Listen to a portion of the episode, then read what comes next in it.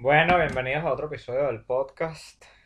Hoy dije que iba a estar mucho más relajado, que iba a hablar paja y ya, no porque los otros no me gustaron tanto como quisiera, no, no, no, me siento que no fui tan honesto, tan sincero, tan común, no sé, no, no sé ni cómo decirlo, como tan natural, pues. Voy a ser mucho más natural en ese sentido hoy.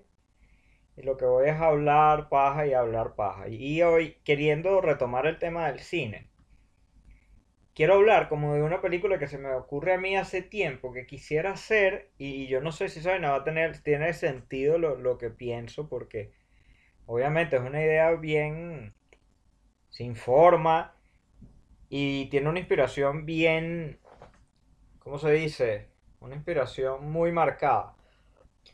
Porque básicamente es como un rip-off una, o una copia, no, no una copia obviamente porque el, el tema sería totalmente diferente. O sea, cómo transcurre, cómo va la película. De hecho, no tiene ni siquiera que, que ser similar. Bueno, lo que pasa es que la película que, que yo quiero, y para dejarlo mejor explicado, para dejarlo más claro, es que yo quiero imitar es Medianoche en París de Woody Allen. ¿Qué pasa con Medianoche en París? Que hay un personaje que viaja en el tiempo a la época que él quería ir, pues a a los años 20 en París, porque está de viaje en París, no sé qué, y en la noche, pum, se teletransporta y llega a los años 20 en París, y cuando llega acá, bueno, descubre que está Hemingway, Picasso, Dalí, no sé qué, y ahí se hace amigo del otro, y anda con Faulkner, y anda, bueno, con toda la gente que estaba en París en esa época, qué sé yo, este, bueno, Buñuel, entre otros, y así, ¿no? Entonces la película transcurre y él se va dando cuenta de las ventajas de esa época, como que coño, ajá, muy bonito, mucho arte y tal. Pero, ajá, de las desventajas también. Y eh, yo, yo hablé de eso en el episodio del cine. O en un podcast, no, no estoy bien seguro ahora. O, perdón, en un blog. Pero a lo que voy con esto es que yo quiero hacer una película ambientada en Caracas pero en Caracas tipo 2009, 2013, por ahí, algo así. Yo diría que entre 2009 y 2011. Y hacerla como de lo que estaba pasando en Caracas en esa época con la música y con la comedia en Caracas, ¿se entiende? Porque ahorita, y sin duda, una de mis inspiraciones una de mis inspiraciones para hacer este podcast es, coño, todos los comediantes venezolanos que están haciendo el podcast, que están haciendo su vaina, Les Varela, Ana Nutria, Escuela de Nada, los Escuelas de Nada que está... Bueno, ya saben quiénes están ahí. Entonces, coño, toda esa gente, más los músicos que algunos tienen podcast también, como Raguayana, eh, este tipo de Raguayana, ¿cómo se llama? Este, Beto de Raguayana Está con un podcast que el Music Deal lo recomendé, los mesoneros tienen un podcast y todo el mundo está haciendo podcast y por ahí obviamente y por ahí obviamente viene como mi inspiración también para yo hacer este, pues para yo pues, sentarme frente al micrófono y ponerme a hablar. Pero que ahorita estén haciendo podcast, que se tuvieron que ir de su país, que no sé qué, todo esto, que hicieron un nombre, José Rafael Guzmán, el profesor Briceño, el mismo Chatén, todas estas personas que ahorita están en Miami, en México, en España, donde sea, en esta época en Venezuela, si no me puede ser, en, bueno, pudiese ser incluso desde 2007, cuando estaban en el Mulan Rouge. Yo me acuerdo que yo lo veía por Puma TV o por Canal I, que Puma TV era primero Puma TV, después pasó a Canal I, no recuerdo, cuando lo pasaban creo que era Canal I que eran las noches de stand-up en el Molino y ahí fue donde yo vi por primera vez a, Led Varela y esta yo no vivía en Caracas. Entonces, me llama a mí la atención esa época porque, coño, por toda la gente que estaba ahí en ese momento comenzando. O sea, yo quisiera, pues si tuviese una máquina del tiempo, ir a Caracas y pasar una noche yendo, no sé, para el Mulán, para Teatro Bar, yendo eh, ir para un medio de la calle o para un festival en Chacaíto, no sé qué, escuchar a la vida bohem cuando se estaban lanzando pintura. Como está en esos inicios que, yo no lo pude vivir, hay un montón de gente que sí lo pudo vivir, sobre todo la los caraqueños. Pero ahorita, como esta gente le ha ido tan bien, todos tienen podcast, este, y La Vida Buena tiene un nuevo álbum. Los comediantes, eh, bueno, han triunfado, pues, han seguido vendiendo sus entradas en distintos países, o puede ser por la migración venezolana, pero, coño, no se pararon, pues, o sea, ellos pudieron simplemente rendirse, o, eh, coño, ya no voy a ser más comediante porque me tengo que ir al país o buscar maneras de otra vaina. Pero nunca pararon y aunque se fueron a otros países, ellos siguieron siendo comediantes, siguieron haciendo sus vainas, les va bien y ahora son más famosos de lo que eran cuando comenzaron. Y yo quisiera esa relevancia de esos personajes, la relevancia de que tiene ahora Nanutria, que tiene ahora Led Varela, que tiene ahora Leo Rojas o Nacho Redondo. Coño, aprovecharle en el sentido de una película de cómo comenzaron ellos. Pero una una película de Caracas en esa época. De los bares de Caracas donde tocaban, donde se presentaban a hacer stand-up, eh, donde iban a trabajar, porque todos coincidieron como trabajando en Plop o para el Chigüira Bipolar o no sé qué, y los músicos trabajaban con los mismos fotógrafos o los mismos productores y por aquí por allá, yendo las mismas entrevistas y los mismos programas. Y todo coincidía, convergía ahí en la ciudad de Caracas, en esa época, en una época antes de que, bueno, no, no, no voy a decir que antes, porque ya la cosa ahí no estaba para nada buena, pero antes de que el país estuviese tan destruido como lo está ahora, antes de que no sé, que, que Caracas fuera la ciudad más peligrosa de Latinoamérica y todo este pero no estaba bien, sin, para nada bien. Caracas no era una excelente ciudad para vivir, era una ciudad peligrosa, era una ciudad con muchos efectos. el resto de Latinoamérica probablemente estaba creciendo y eso, pero Coño, estaban pasando estas vainas. Había un circuito de stand-up ahí, que así fuese el molino solo, no sé dónde más se presentaban, que ver a dónde han llegado estos tipos es envidiable. O sea, si tú te puedes decir que el profesor Briseño ahora, qué sé yo, Led Varela, que José Rafael Guzmán, Daniel Pistola, estos personajes todavía lo hacen, les va bien dónde están, no sé qué y que todos tuvieron como en la misma época de esa Caracas, me llama la atención. Y me llama más la atención a mí en lo personal que otras épocas de Caracas que seguramente fueron arrechísimas, que seguramente fueron muy relevantes. No sé, por ejemplo, la época en que Emilio Lovera, él lo cuenta en el podcast, y yo no escucho demasiado el podcast ese, o el web show, o lo que sea de Emilio Lovera, pero he escuchado algunos.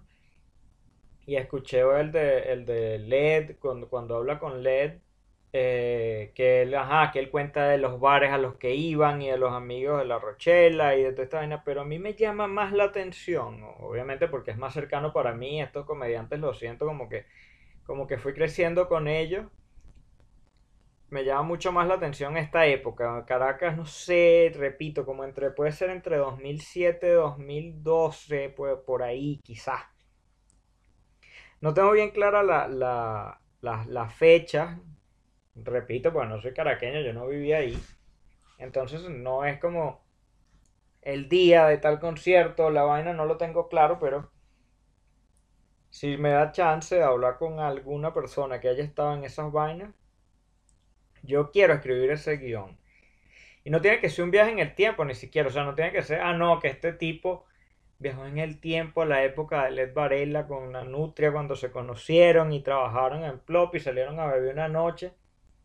No, es más como incluso un personaje que, haya ido a, pasar una noche en Caracas con estas personas o una noche de ellos, pero sí que el, que el protagonista no sea ninguno de ellos. Es, es, importante que el protagonista no sea ninguno de ellos y que haya vivido como una experiencia con esta gente. Y de hecho se, la, la, la, la historia la imagino y a lo mejor alguien me puede robar la idea, pero bueno, si la hace perfecto me, me llaman o cuando la vean, me, sé que me la robaron. No, no, no. Pero la idea mía, como yo lo imagino, es igual, una salida de una o dos noches. Eh, es más, incluso una noche puede ser ambientada la película. Una película de, un, de unas dos horas, quizá, pero de una sola noche. De una sola noche, pero que todos hayan coincidido en esa vaina. Como esta película, yo me la imagino como la película Nick, Nick and Nora Infinite Playlist. Es que no me acuerdo el nombre en español. Creo que es Nicky Nora. Noche de amor. No, verga, pero a ver, vamos a buscarlo aquí. Tener internet y no usarlo es de vos. Ok, Nick and Nora Infinite Playlist en español es Una noche de música y amor. Fíjate, Nick Nora, una noche de música y amor. Qué traducción de mierda, pero así son todas las traducciones. O sea, pasaron de, de playlist infinito a una noche de música y amor. Bueno, pero algo de sentido tiene. Y si no han visto esa película, que seguramente sí la han visto, es una película donde Nick y Nora andan por Nueva York buscando una banda.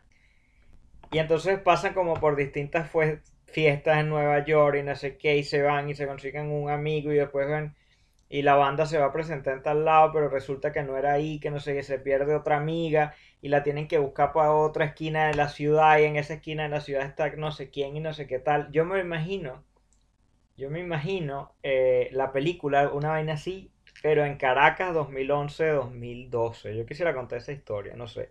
Llega un personaje a Caracas, cualquiera, un tal José Miguel, Pedro, Carlito, Juan, el que sea, ¿no? Vamos a ponerle Paulo. Llega Paulo a Caracas y resulta que un primo de él le es amigo de el cantante de La Vida Bohemia. Y le dice, coño, vamos a ir a ver este concierto de La Vida Bohemia. Entonces van en el, la película, este fragmento del concierto dura 15 minutos, hasta, ellos entran al concierto, salen, no sé qué, resulta el primo va a saludar a Henry, el, el vocalista de La Vida Bohemia, y La Vida Bohemia lo invita para otro lado y cuando van por otro lado es una fiesta en la Trinidad y está Led Varela con José Rafael Guzmán fumando marihuana y cuando siguen en la noche después se encuentran que hay otra fiesta para donde se van y ahí están Anutria con Leo y Chris.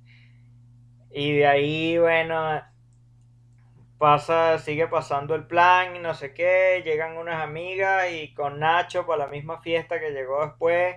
Y así, que la vaina vaya como avanzando, que sea una película de dos horas, pero de la misma, de una misma noche, quizás un fin de semana.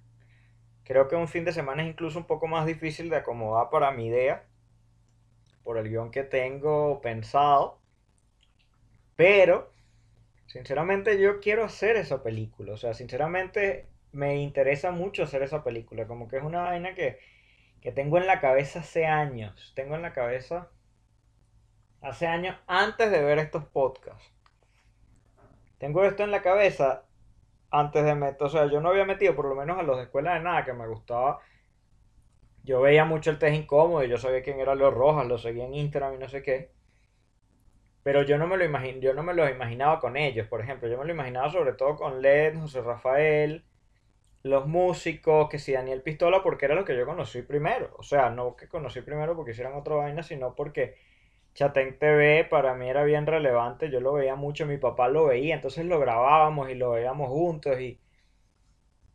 O, o separados, pero siempre estábamos pendientes de verlo y entonces siempre tenía más contacto de como fan o como persona que consume su contenido que si de Led Varela, de los que no sé si antes, porque yo no sé cómo funcionó ese circuito, de si uno fue primero que el otro, a lo mejor ya estaban trabajando a la par, pero sí, eh, coño, o sea, más relevancia tenía LED, que si José Rafael, que si incluso Nanutria había salido por unas vainas ahí antes de yo ver otros, a otros comediantes, el profesor Riseño que, que por lo menos, no sé, Leo pudo haber hecho el test incómodo, de hecho Nacho salía en, algunos clips de Santo Robot, pero por lo menos de Chris no me acordaba.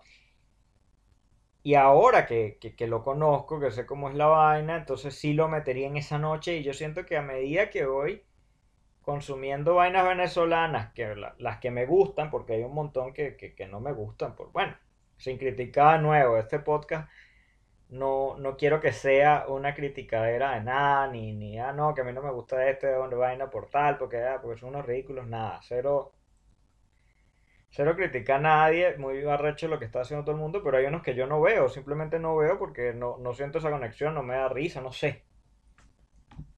X. Pero hay muchos que no veo. Pero a medida que voy consumiendo contenido venezolano, sobre todo que me gusta, me doy cuenta de que le puedo agregar a esta historia más personajes. Y de hecho, puede ser hasta una manera de aprovecharme de la fama de esa gente.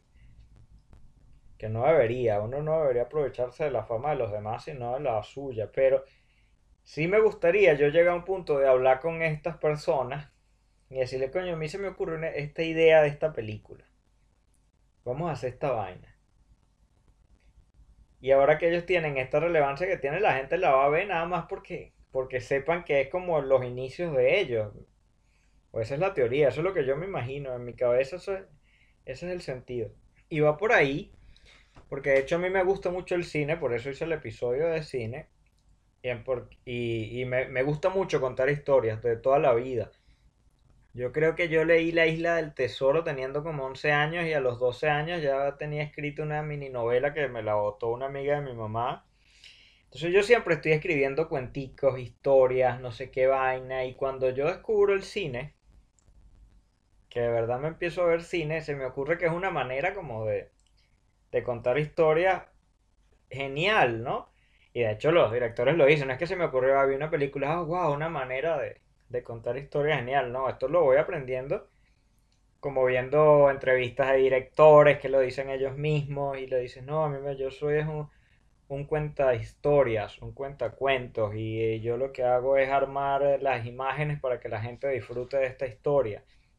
Y me llama mucho la atención eso, o sea, yo quisiera escribir y hacer películas, también me gusta la literatura, ojalá yo pudiese escribir un libro algún día, de hecho, tengo pensado esta, esta vaina escribirla. De hecho tengo algo escrito por ahí, pero tengo que darle más forma. Este como guion, eh, yo pienso hacerlo primero como una especie de novela, o no, no sé si una novela, un cuento, una historia corta, no sé cuántas páginas me tomaría hacer esa vaina y después llevarla a un guion, a un guion cinematográfico que todavía no tengo bien claro cómo, cómo escribir, porque yo tengo por ahí que si guías y siempre estoy viendo tutoriales de así se escribe un guion, de así es un, este, bueno, un guion es una cosa y la otra es un, ¿cómo es? Set board o donde tú agregas como las escenas que van a ir, ¿sabes? hay un montón de vainas que yo siempre estoy pendiente, como de tratar de aprender, que no he aprendido nada, o he aprendido muy poco, pero sí, sí, sí, sí me preocupo por aprender esa vaina porque esa es una de las, de las ideas de películas que tengo y si alguien escucha esto que le interese y me quiere ayudar a hacer esta película, perfecto. Vamos a hacer esa película. Y entonces con estas ansias mías, con, estas ansias mías de, contar cuentos, de contar historias, este tipo de vainas, tengo aparte de esa algunas otras ideas como para películas, ¿no? por lo menos una salida de Venezuela, yo, bueno, a lo mejor me estoy yendo bastante a Venezuela, pero ahí es el sitio donde crecí, para mí tiene una relevancia, coño, ¿cómo, cómo se puede decir? Eh, una relevancia total, porque veo a Venezuela como mi país y a pesar de que muy contento de haberme ido, porque era un desastre, hay unas vainas que han pasado allá que, que, que coño, que respeto mucho, pues, o sea. Y, la relevancia que tiene Venezuela, eh, o que tuvo Venezuela en la historia, me parece arrechísima y que hay que ver qué arrecho lo que nos pasó, cómo se destruyó el país. Pero tampoco, tampoco soy nacionalista, no, no, no soy una persona que crea que Venezuela es el mejor país del mundo. O, o que Venezuela tiene un lugar especial por ser lo que es, para nada, más bien todo lo contrario, más bien puedo aceptar que Venezuela fácilmente es el, peor país del mundo, pero si tengo por lo menos una idea, como este documental también de José Rafael Guzmán de Caminantes, pero, pero una, una más un guion que, yo creo que sería peor que la idea de él. Ahora que lo pienso, yo esta idea la tenía antes de que de que de ver Caminantes. Cuando vi Caminantes quedé loco, que como que mire esta vaina que ha hecho este tipo se pasó, qué bola, se metió en un... se puso a caminar con esta gente para llegar a donde iban. Pero mi idea era como, no sé, este... Y el otro, bueno, que no se adapte, pues. Simplemente que no sea, este, perdón, que se adapte perfectamente, que sea una vaina que se olvide de Venezuela. O sea, que sea una vaina que llegó O sea, uno, coño, este es el peor país del mundo, esta mierda no. O sea, llegué para otro lado, Venezuela, tenemos el Salto Ángel, tenemos los Juanes y Venezuela es lo mejor del planeta. Vivan las mis universos. Otro que sea, coño, pero Venezuela es una mierda, no. Viva Canadá, aquí es. yo ahora hablo francés inglés y me sabe a culo el español, más nunca quiero hablar español en mi vida. Y otro que, bueno, que sea como que, coño, me gusta este país, yo me adapto, pero Venezuela también tiene lo suyo, todos los países son pedazos de tierra, unos están más peor, otro, otro mejor, otro peor. Y contar como esas tres historias, ve esas tres vainas, porque primero porque yo como inmigrante lo veo siempre. Entonces yo no puedo ponerme a contar historias que no, de las que no sé, de las que no tengo idea. Obviamente existe la ficción y me gusta la ficción, y me gusta, y me gusta la ficción. Yo, de hecho, tengo algunos cuenticos de ficción, unas vainas ahí. Pero sí me, me, gusta esta idea porque la veo mucho y es algo como que quisiera yo ver si yo lo puedo escribir. O sea, si yo me puedo meter en la cabeza de este, del veneco, digamos, el que no llegó a otro país y lo odia y esta vaina así es chimba y aquí no lo los venezolanos somos lo mejor, como extraño guaco, ¿sabes? Ese tipo de gente.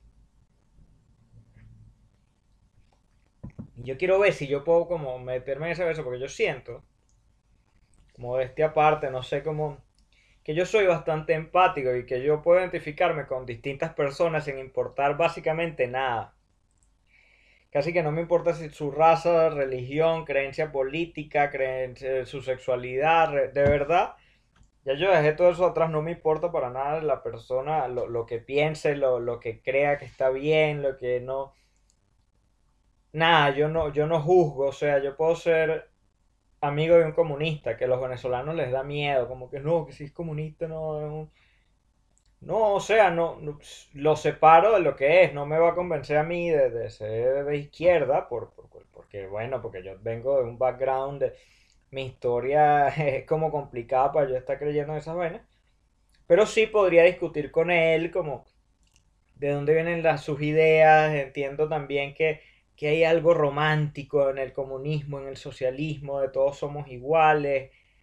Que, que, de hecho tiene hasta cosas buenas, o sea, hay cosas buenas ahí. Y eso quiero hacer un episodio completo del podcast de las diferencias y de las que sí hay cosas buenas en la izquierda, que la gente se lo dice como que no, no hay, no hay nada, eso es una mierda, eso no sirve, eso no ha funcionado nunca. Y coño, yo como venezolano por mucho tiempo he creído eso, pero a medida que voy aprendiendo más resulta que hay algunas cositas buenas. No voy a decir que funciona, eh, no lo creo para mí, que tengo que tener cuidado con cómo lo digo, porque la gente ahora puede estar escuchando esto, ah, no, este es un socialista, no, para nada, cero. Pero sí, por lo menos, no sé, que la educación sea gratis y que la medicina sea gratis como lo hacen en Canadá, de repente se puede hacer. Si tú aumentas los impuestos, si vienen de otros lados, si, si funciona de otra manera, bueno, de repente se puede hacer y, y funciona como en Canadá, que es medio de izquierda, no es 100% de derecha. Entonces, hay vainas que pueden funcionar, lo que pasa es que la izquierda ha sido tan mierda en la historia y lo sigue siendo y, no trato de defenderla en lo más mínimo. Coño, yo me tuve que ir de mi papá, de mi país, dejar a mi papá, a mi mamá y a mis hermanos por, por esa mierda. O sea, cero como que, ay, aquí este es un socialista, un comunista. No. Pero tampoco puedo negar las evidencias. O sea, tampoco puedo decir, no, en Canadá funciona simplemente porque ya hablan francés que a mí una vez me dijeron eso. A mí una vez me dijeron, no, en Francia y en algunas partes de Europa funcionan esos gobiernos medio de izquierda es porque ellos son más civilizados. Coño, pero y entonces, o sea, también nosotros podemos aprender a ser civilizados. Bueno, no quiero hablar más de ese tema porque quizás le dedique un podcast a eso. Y, y quiero volver con el tema de los cuentos y de las historias y todo este... Y todo esto. Y es que bueno, que si yo puedo como relacionarme con un comunista que odia el comunismo y lo he odiado toda la vida, el comunismo, no todo lo que sea de izquierda, el comunismo lo odio, me parece que los comunistas son lo peor y, no tiene sentido. Tengo un amigo comunista que lo quiero muchísimo y, y, yo no creo que él sea lo peor, pero él es un artista, entonces él no va a llegar al poder, pero los comunistas que llegan al poder los odio, no me importa. Eso sí no me importa decirlo en este podcast, ya, ya veremos. Los comunistas sin poder, muy panas. Los comunistas con poder, no los paso. Bueno, entonces volviendo a la historia. Yo, si yo puedo relacionarme con un comunista y tener amigos comunistas como tengo, puedo con un veneco, me cuesta más con el, con el personaje del veneco, con este venezolano que cree que Venezuela es lo máximo, que no sé qué, coño, esa vaina me da miedo, me da ladilla. Pero además de relacionarme con él, además de ser su amigo, yo puedo escribir como si yo fuese él. O sea, yo puedo hacer un cuento, una historia como si yo fuese esa persona. ¿Se entiende lo que digo? Escribir una historia, un cuento de, de verdad. Coño, yo me desperté hoy en Madrid, coño, tengo que ir a trabajar rápido, pero no joder, porque yo estoy andando en bicicleta. Si yo en Venezuela tenía un Optra y lo tuve que vender para venirme para acá, y vaina, y no joder, la casa de mis papás era grandísima, ¿para qué me vine yo para casa? Escribí toda la historia, pero, pero una buena historia, no una, no, no una pedazo de historia, sino una buena historia, con una relación del tipo con los dolores de cabeza que tiene con él, cómo sufre él por no estar en su país, cómo ve las fotos de los amigos en las playas. Esta vaina, escribir toda una novela de este pedo. Y así en mi cabeza iba un montón de, de, ideas de películas, de historias, de vainas. Que bueno, que me ayuda a hacer el, la parte interesante de hacer el blog es que bueno, que estoy aprendiendo a editar videos Igual aplico algunas técnicas de cine. Aplico unas técnicas de cine aquí de los encuadres de la vaina. De cómo me enfoco la cara. Una vaina bien sencilla. Claro, obviamente. Sin pretensiones de nada, no que yo estoy haciendo un trabajo rechísimo, que lo que estoy haciendo es un arte. No, estoy haciendo un blog diario porque quiero aprender. Pero una de las razones por las que quiero aprender es porque de verdad un día quiero hacer cine, quiero hacer películas, quiero poder contar las historias que tengo en la cabeza y, por ahí se va la cosa. Yo voy a dejar este podcast hasta acá porque ya está de media hora y no quiero extenderme porque después me tardo más en la edición y ustedes saben que hago un video todos los días, que ahora voy a empezar a subir un podcast casi todos los días y ahora voy a empezar a subir una fotografía todos los días también y hacerme publicidad y hacerme publicidad y hacerme publicidad. Además tengo otros proyectos de otros podcasts con amigos, con otras vainas, con mi papá. Entonces se va a extender todo esto. Se va a extender. Y bueno, yo voy a dejar esto hasta aquí. Repito. Y chao. Este fue el episodio de hoy. Hasta el próximo episodio. Déjenme en los comentarios qué opinan de lo que sería esta película. Y si tienen alguna idea de películas, bueno, hablemoslo algún día. Y si quieren hacer películas o algo, salgan a grabar y aprendan cómo se hace, vean tutoriales, siempre estén tratando de aprender. Eso es todo por hoy. Chao.